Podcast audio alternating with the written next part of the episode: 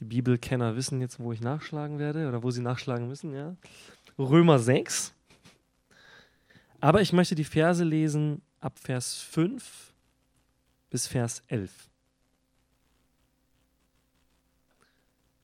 Wenn wir mit ihm eins gemacht und ihm gleich geworden sind in seinem Tod, so werden wir auch in der Auferstehung gleich sein. Wir wissen ja dieses, dass unser alter Mensch mitgekreuzigt worden ist, damit der Leib der Sünde außer Wirksamkeit gesetzt sei, sodass wir der Sünde nicht mehr dienen. Wer gestorben ist, der ist von der Sünde freigesprochen. Wenn wir aber mit Christus gestorben sind, dann glauben wir, dass wir auch mit ihm leben werden. Da wir wissen, dass Christus aus den Toten auferweckt nicht mehr stirbt. Der Tod herrscht nicht mehr über ihn. Denn was er gestorben ist, das ist er der Sünde gestorben, ein für alle Mal. Was er aber lebt, das lebt er für Gott. So auch ihr. Haltet euch selbst dafür, dass ihr für die Sünde tot seid, aber für Gott lebt in Christus Jesus, unserem Herrn. Ich werde heute sprechen über das Thema, das ich so in diesem Text erkenne, die irdische und himmlische Hoffnung die irdische und himmlische Hoffnung. Und ich möchte gleich mal eine steile These am Anfang raushauen. Ich glaube, dass ein Mensch, der nur denkt, hier erlöst werden zu müssen, aber keine Ewigkeitsperspektive hat, der hat, kein, der hat diese Erlösung nicht vollständig ergriffen. Kann ich sogar mit der Bibel belegen, ja, steht nämlich im 1. Korintherbrief, Kapitel 15. Also wer sagt, dass seine Hoffnung nur für dieses Leben hier gilt, der ist der Ärmste von allen. Der kann nur enttäuscht werden quasi. Ich glaube aber auch, dass es andersrum gilt. Ich glaube, dass ein Mensch, der eine Ewigkeitshoffnung hat, diese sich aber nicht hier in diesem Leben auswirkt, auch nichts begriffen hat. Ich glaube, es gibt nur einen gesamtheitlich erlösten Menschen. Das ist die Sicht, die ich in der Bibel sehe. Und doch müssen wir unterscheiden, wer wir sind und welche Teile in uns dann trotzdem noch nicht so leben, scheinen und sind, wie sie sollten. Denn auch da hat natürlich Paulus vollkommen recht, wenn er sagt, wir leben im Glauben und nicht im Schauen. Wir sehen noch nicht alles von dem, was Gott uns verspricht. Aber ich glaube an einen erlösten Menschen. Ich glaube, dass Gott uns als ganzheitlichen Menschen erlöst und befreit hat. Wenn wir anschauen, wenn er hier über diesen sündigen Leib spricht, ja, über unser alter Mensch, sagt er hier. Also es gibt verschiedene Begriffe in der Bibel. Ja. Es gibt den alten Menschen oder im Galaterbrief findet sich ganz viel das Fleisch. Ja. Oder der alte, der sündhafte Mensch gibt es auch. Dann heißt das nicht, dass das Schlechte an mir mein Körper ist. Oder meine Hülle. Es gab es in der frühen Christenheit. Entschuldigt. In der frühen Christenheit gab es diese Theologie, dass Körper und Geist so getrennt werden. Und der Körper, der ist das Böse und der Geist, der ist das Gute. Ich finde, diese Theologie ist eine relativ hohe Selbstüberschätzung der eigenen Gedanken. Weil, wenn ich sage, mein Körper ist ja nur das Böse, aber mein innerer Mensch, der ist ja nur gut. Dann werden wir uns umschauen müssen, ein Kapitel später, nämlich in Römer 7. Wo nämlich Paulus selber sagt, naja, also ich bin in einem Kampf. Weil ich würde ja gerne das Richtige tun, aber ich tue es nicht. Und das Gute, das ich will, das kann ich nicht tun. Und das Schlechte, das ich nicht tun will, das tue ich. Ich elender Mensch, schreit er. Ja? Ich elender Mensch. Er sagt nicht, du böser Körper, eigentlich bin ich doch so ein guter Mensch sondern er sagt, ich als Mensch brauche Erlösung. Ich als Mensch habe nicht nur einfach meine Triebe, die mich halt zu dem führen, was schlecht ist, sondern ich habe auch ganz tief sitzende böse Gedanken. Ja? Ich brauche nicht bei mir erwarten, dass je mehr ich in die Tiefe gehe, desto mehr Gutes finde ich. Je mehr ich in die Tiefe gehe, in mein Herz gehe, desto mehr Wahrheit finde ich über das, was wirklich in meinem Herzen vor sich geht. Und da ist nicht nur Gutes. Auch mein Wille, auch meine Gefühle, auch meine Gedanken benötigen eine Erlösung. Nun, wir können natürlich sagen, naja, also offensichtlich läuft es hier nicht alles so, wie es sollte. Offensichtlich sind meine Gedanken nicht vollkommen erlöst, befreit, vom Geist geleitet. Ja? Also jedenfalls meine nicht, ich weiß nicht, wie es bei euch ist. Meine sind es nicht. Meine Gefühle auch nicht. Es wäre schön, gell, wenn meine Gefühle genau in dem Strom gehen würden, wie der Heilige Geist mich leitet. Das ist aber nicht so. Meine Gefühle sind oft trügerisch. Sie sind oft schmerzhaft. Für andere vielleicht sogar und für mich selber. Sie sind irreführend manchmal. Und natürlich könnte ich jetzt sagen, na gut, das ist halt so der Status hier. Ne? Das ist halt so der Status. Und den müssen wir halt aussitzen, bis wir oben angekommen sind oder unten oder, ach, vielen Dank. Oder in der Mitte oder wo auch sonst der Himmel ist.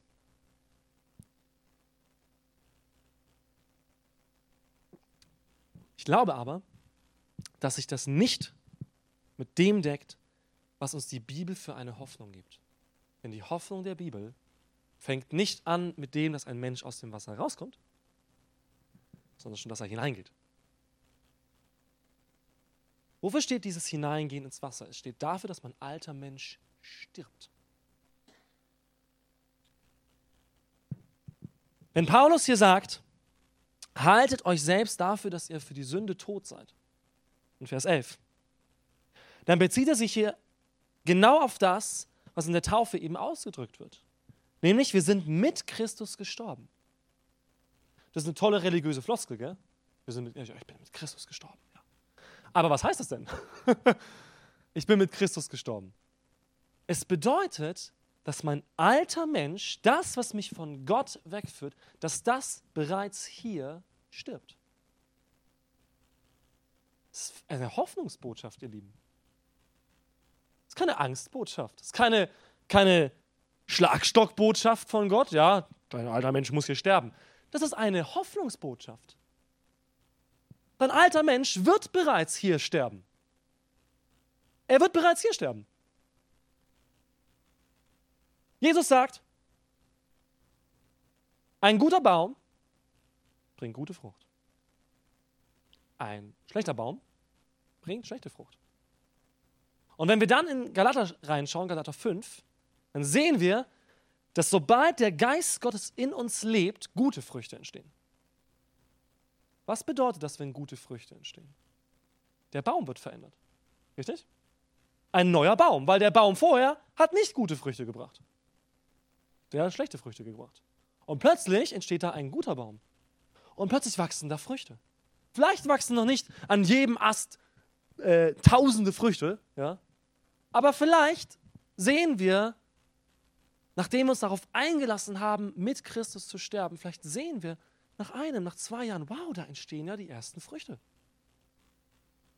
Nach einiger Zeit blüht dieser Baum und trägt hunderte Früchte.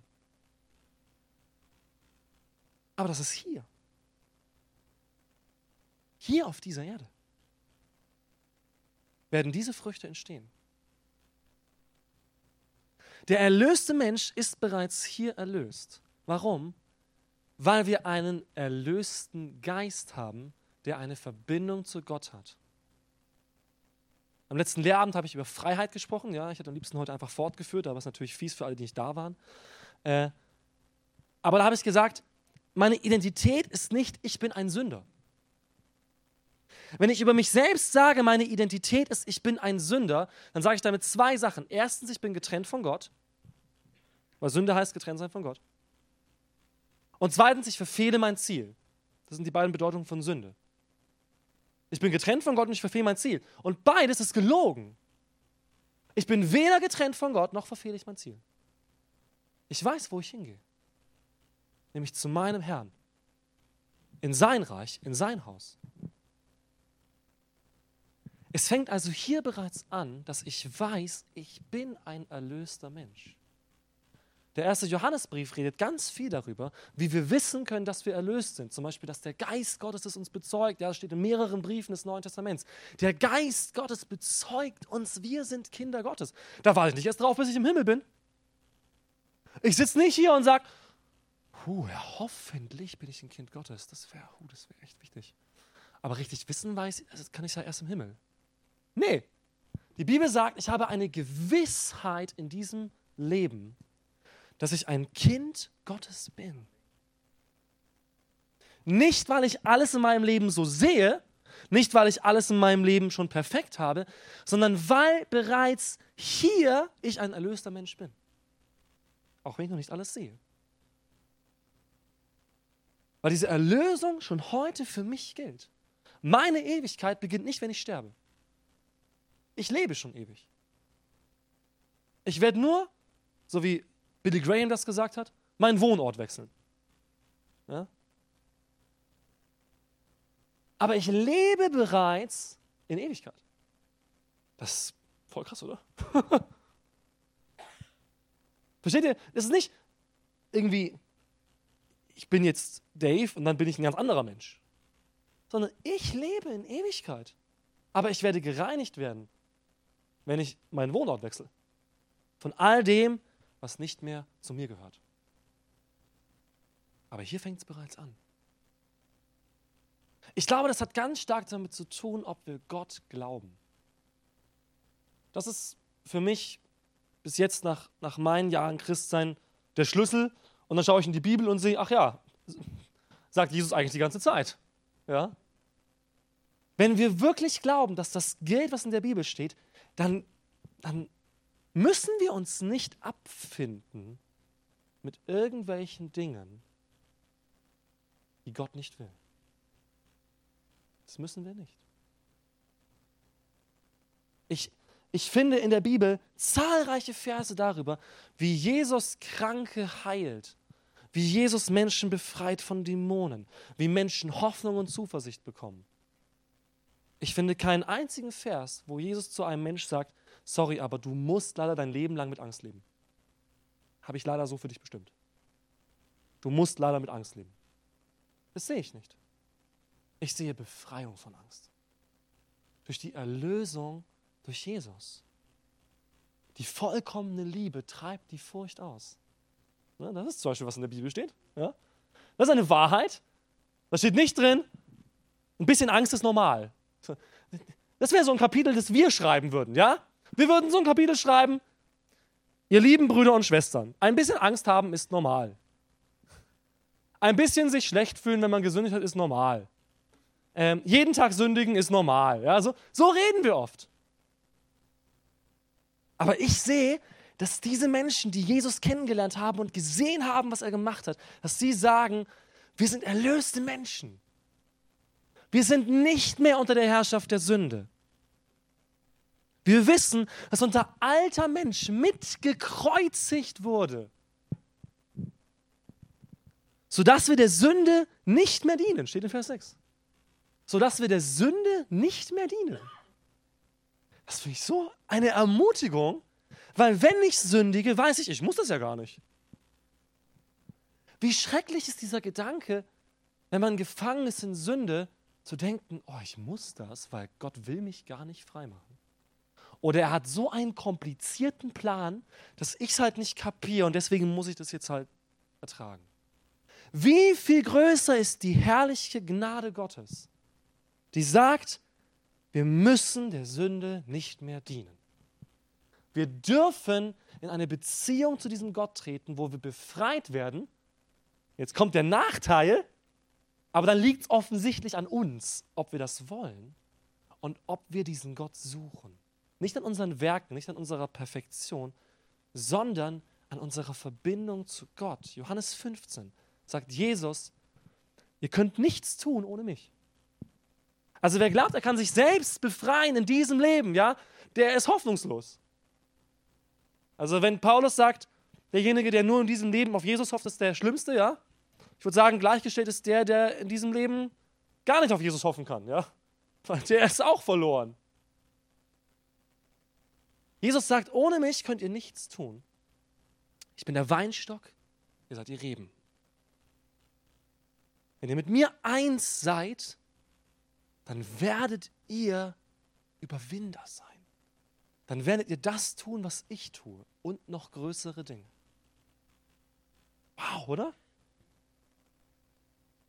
Und wenn ich weiß, ja, mein alter Mensch, der darf und soll und kann sterben, der muss sterben, dann ist das eine Hoffnungsbotschaft, denn ich muss nicht bleiben, wie ich bin. Ich muss nicht hier aussitzen, bis ich endlich im Himmel bin und bis dahin muss ich halt durch alles durch. Ich glaube, wir müssen durch vieles durch. Ja? Die Bibel sagt, jeder, der gerettet werden will, muss durch Anfechtung durch. Steht auch in der Bibel. Sorry. ja, kein Wohlstandsevangelium heute für dich. Jeder muss durch Anfechtung durch. Jeder. diese Anfechtungen gehören zu unserer Reinigung. Zu unserer Heiligung nennt sich die, also nennt das die Bibel. Die Reinigung von dem, was nicht zu Gott gehört, beginnt hier ich gehe noch einen Schritt weiter. Die Bibel sagt sogar, wer keine Heiligung erfährt, im Hebräerbrief, der wird Gott gar nicht sehen. Wir müssen hier schon verändert werden. Das ist quasi ein, eine Voraussetzung, ja? Aber durch den Geist Gottes, nicht durch meine Werke. Wenn ich versuche, mich durch meine eigenen Werke zu verändern, dann bin ich ein Hund, der sich in seinen eigenen Schwanz beißt. Ja? Ich versuche mich selbst zu ändern, indem ich bei, mir selbst ansetze.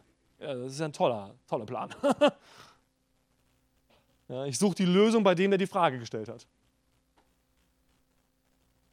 Wie viel besser ist es zu wissen, dass Gott uns erlöst, dass er uns bereits erlöst hat, dass wir das bezeugt haben durch die Taufe. Ein alter Mensch, der ist gestorben. Ja, wir haben die Aufgabe, uns jetzt selbst der Sünde für tot zu halten, weil wir sind manchmal nicht ganz überzeugt davon. ja? Und deswegen, weil der alte Mensch eben noch im Hier verankert ist, geben wir ihm manchmal Kraft oder nimmt er sich die Kraft zurück. Je mehr wir wissen, wer wir sind und was Jesus wirklich für uns getan hat, desto mehr leben wir auch in diesem Sieg, den Jesus für uns vollbracht hat. Und dann natürlich die himmlische Hoffnung. Ja, nicht nur die irdische natürlich, weil dann gibt es nämlich Menschen, die dann am Ende ihres Lebens hier sind und sie haben immer noch Probleme und sie haben immer noch Krankheit und negative Gedanken und all diese Dinge, ja, und wenn das die einzige Hoffnung wäre, dann könnten diese Menschen denken, ja gut, ich habe versagt. Dann war ich wohl nicht gläubig genug oder nicht heilig genug, ja. Und das ist ja die größte Hoffnung. Dass alles, was hier übrig bleibt, an meinen negativen Gedanken, an meinen irreführenden Gefühlen, an meinen schlechten und zerstörerischen Gewohnheiten, dass das hier zurückbleiben wird. Dass das ins Grab gelegt werden wird und nie wieder hervorbrechen wird. Das wird nie wieder zu mir gehören, wenn ich meinen letzten Atemzug getan habe. Oh, das ist doch voll befreiend, ja. Das ist eine Hoffnungsbotschaft, ja. Dann sage ich nie wieder unnütze Worte, da bin ich sehr gut drin. Dann sage ich nie wieder unnütze Worte. Dann wird das aus meinem Mund kommen, was Gott mir ins Herz gelegt hat. Was für ein Miteinander das dann sein wird, oder? Dann können wir leider und zum Glück nicht mehr lästern, zum Beispiel. Ja? ist dann vorbei. Ja? Dann gehen wir auf jeden zu und haben gar nichts Negatives mehr zu sagen. Ne? So.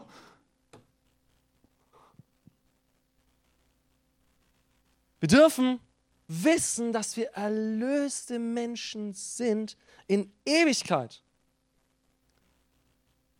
2. Korinther, Kapitel 4, Vers 16. Wir lassen uns nicht entmutigen. Wenn auch unser äußerer Mensch zugrunde geht, wird der innere Tag für Tag erneuert. Das ist doch gut, oder? Das heißt, ja, es gibt Dinge in diesem Leben. Also ich bin noch jung, ne? ich hoffe, das kommt nicht ganz so schnell, aber auch ich weiß, es gibt so bestimmte körperliche Sachen zum Beispiel, ja, die schränken uns ein. Die werden auch nicht unbedingt besser, ja. Ich habe einen schweren Herzfehler zum Beispiel. Meine Ärzte sagen jedes Jahr, man müsste eigentlich operieren, aber hm, ich, niemand weiß, wie das jetzt entwickelt, ja. Ich bin der Prototyp, ich bin ja der Erste, der operiert wurde. Ne? Äh, wenn ich dann so frage, was sind die Langzeitstudien? Herr Krohn, Sie sind die Langzeitstudie. Ah, vielen Dank, danke. Fühle mich sehr geehrt. Hilft mir nicht weiter, aber danke. Das heißt, ja, wenn ich dann auf das schaue, dann weiß ich auch, es wird Dinge geben, die gehören hier zu diesem Leben dazu, weil wir tatsächlich sterben müssen. Weil nicht nur irgendwie innerlich meine bösen Gedanken sterben müssen, sondern ja, wir müssen sterben. Jedem Menschen ist bestimmt zu sterben, danach das Gericht. Aber gerade weil ich ja weiß, es gibt dieses Bild der Taufe und es gibt diesen Menschen, der bereits tot ist, weiß ich auch, dieser Mensch kommt wieder hoch, aber ein neuer Mensch. Ein neuer Mensch. Und alles andere wird im Wasser zurückgelassen. Ja? Es gibt eine Geschichte, ein Mann wollte sich taufen lassen, er ähm, geht zu seinem Pastor zum letzten Gespräch vor der Taufe und sagt, also sie klären so alles ab und dann sagt der Mann, Pastor, ich würde gerne meinen Geldbeutel mit ins Wasser nehmen. Ja? Der Pastor ist ganz verwundert, sagt, ah okay, vielleicht als Zeichensetzung. Ne? Ja, okay, warum denn? Und so, ja, ich würde gerne meinen Geldbeutel aus dem Wasser halten, wenn ich mich taufen lasse, weil ich würde ungern meine Finanzen Gott übergeben. Das heißt, der hat seinen Geldbeutel nicht im Wasser gelassen, ne? der, der, lässt den draußen. Und jetzt kommt hier schon so ein, so ein oh, ne? darf man das sagen? So. Aber genauso machen wir es auch. Genauso machen wir es oft auch. Ja? Wir, wir sagen, okay, ja, der alte Mensch muss sterben, und doch gibt es Sachen, an denen wir festhalten. Weil wir nicht glauben, dass sie zurückgelassen werden dürfen im Wasser. Dass sie wirklich zurückgelassen werden dass sie dort bleiben dürfen und tot sein dürfen, ja. Es gibt Menschen, die ihre Vergangenheit immer wieder hervorkramen, ja. Das ist zum Beispiel so eine Sache, wo ich nicht mit ins Wasser nehme dann, ja. Wenn ich immer wieder sage, ja gut, ich bin halt so wegen meiner Vergangenheit.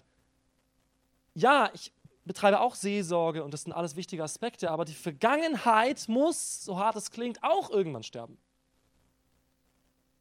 Denn ich sehe nicht auf das, was hinten ist, sagt Paulus. Ich sehe auf das, was vorne ist.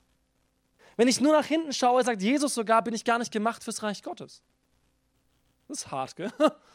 Wer immer nur zurückguckt, so, ja gut, aber dahin, vielleicht würde ich doch gern wieder und oh, aber vielleicht, ich habe Angst, die, die Ägypter kommen da ne, und holen mich ein, ne, so alttestamentliches Bild. So, okay, dann kann ich gar nicht vorangehen, dann kann ich gar nicht diese Hoffnung haben auf diese Ewigkeit. Aber wenn ich weiß, ja, meine Vergangenheit, die gehört zu mir, ja, die wird mich noch beeinflussen, aber auch sie muss sterben. Auch sie muss sterben, Tag für Tag. Und die Erneuerung Gottes darf geschehen, indem ich aus dem Wasser herausgehe und sage, hey, ich werde erlöst sein in Ewigkeit. Ich bin hier schon erlöst und ich werde erlöst sein und bleiben in Ewigkeit. Nichts und niemand kann mich reißen aus der Hand Gottes. Wo wir gerade über Ängste sprechen, ne? hier vorne eine fette Spinne.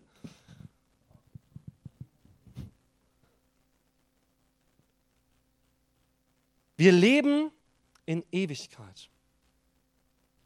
Und diese Erlösungshoffnung, dass ich tatsächlich alles zurücklassen darf und werde, darf mich auch in diesem Leben beruhigen in meiner Schwachheit. Darf mich auch in diesem Leben beruhigen in meinen Fehlern, in meiner Krankheit. Denn ich weiß, alles, was Gott in diesem Leben nicht erledigen wird, er hat sich bereits erledigt durch das Kreuz Jesu Christi. Und es wird sichtbar werden am Tag, an dem ich Jesus begegne.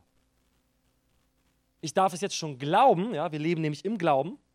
Wir leben nicht in Ungewissheit, sagt die Bibel nicht, sondern wir leben im Glauben, in einer tiefen Überzeugung, dass das gilt aber nicht im Schauen. Wir werden nicht alles hier sehen.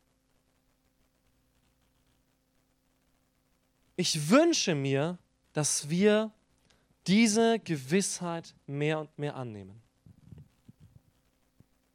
Ich selber stehe hier nicht und bin jeden Tag in dieser Gewissheit, ja, dass sich alles in meinem Leben richten und, und erledigen wird.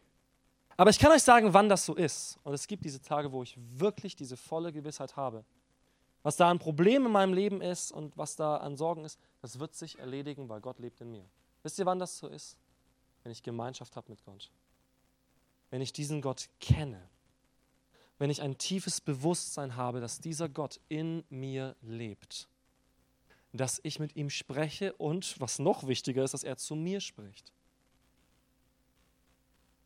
Dann lerne ich diesen Gott und mich selbst kennen.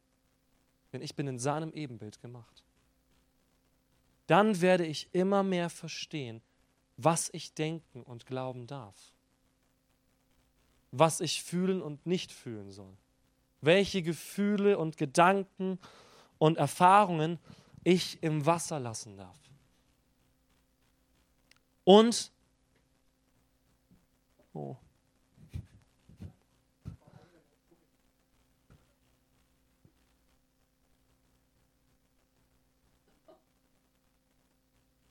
welche, welche Sachen ich zurücklassen darf